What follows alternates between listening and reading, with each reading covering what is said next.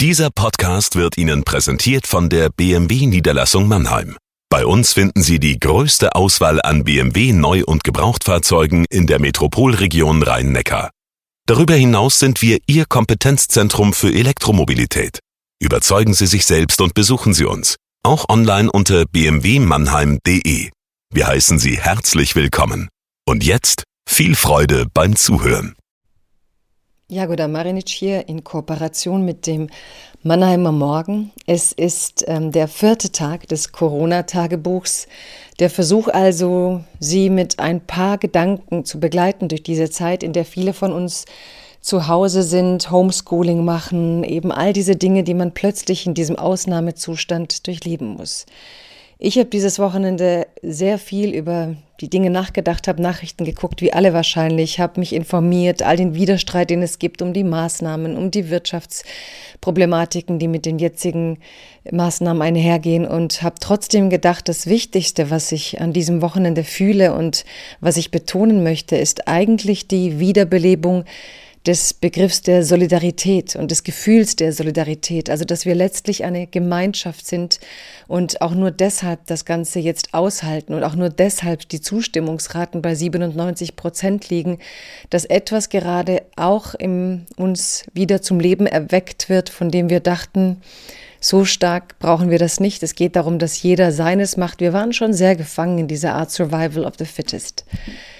Ich beginne also mit der heutigen Kolumne Liebes Corona-Tagebuch, liebe Leserinnen und Leser, liebe Zuhörerinnen und Zuhörer. Solidarität ist das Wort, das uns durch diese Zeit trägt.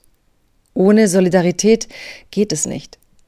Solidarität ist der Moment, in dem wir zu Hause bleiben, weil wir so die Schwächsten unserer Gesellschaft schützen.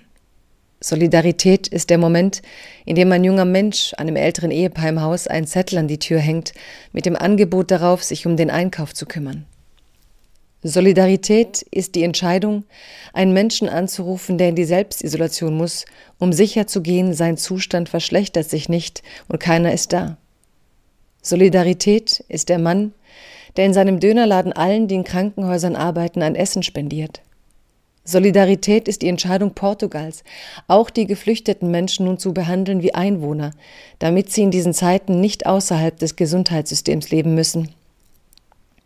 Solidarität ist die gemeinsame Wut auf Konzerne wie Adidas, die, statt zu überlegen, wie sie Schutzkleidung herstellen könnten, erst einmal die Mietzahlungen einstellen. Solidarität ist der Moment beim Einkaufen, in dem man jemanden anlächelt, weil er oder sie Platz macht zwischen den Regalen.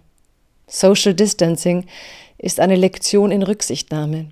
Das in einer Zeit, in der Ellbogen übrig waren und der stressige Alltag für viele als Entschuldigung genutzt wurde, um ruppig zu sein. Solidarität ist, die Menschen aus dem Elsass in unseren Krankenhäusern aufzunehmen, weil es nicht um Nationalitäten, sondern um Menschenleben geht. Solidarität ist, wenn wir ein Land wie Indien durch diese Krise gehen sehen und verzweifeln, weil es ein Land ist mit einer ganz anderen Dimension von Armut, mit vielen Menschen, die nicht ausreichend Zugang zu Bildung hatten, um sich jetzt schnell in den komplexen Erklärungen der Virologen zurechtzufinden. Solidarität ist die große Lektion dieser Stunde. Wir sind gut darin, jetzt schon. Die Krise wird von uns verlangen, dass wir noch besser werden. Wir brauchen einander. Wir brauchen ein starkes Europa. Wir brauchen das Bewusstsein, eine Weltgemeinschaft zu sein. In diesem Sinn, bleiben Sie gesund.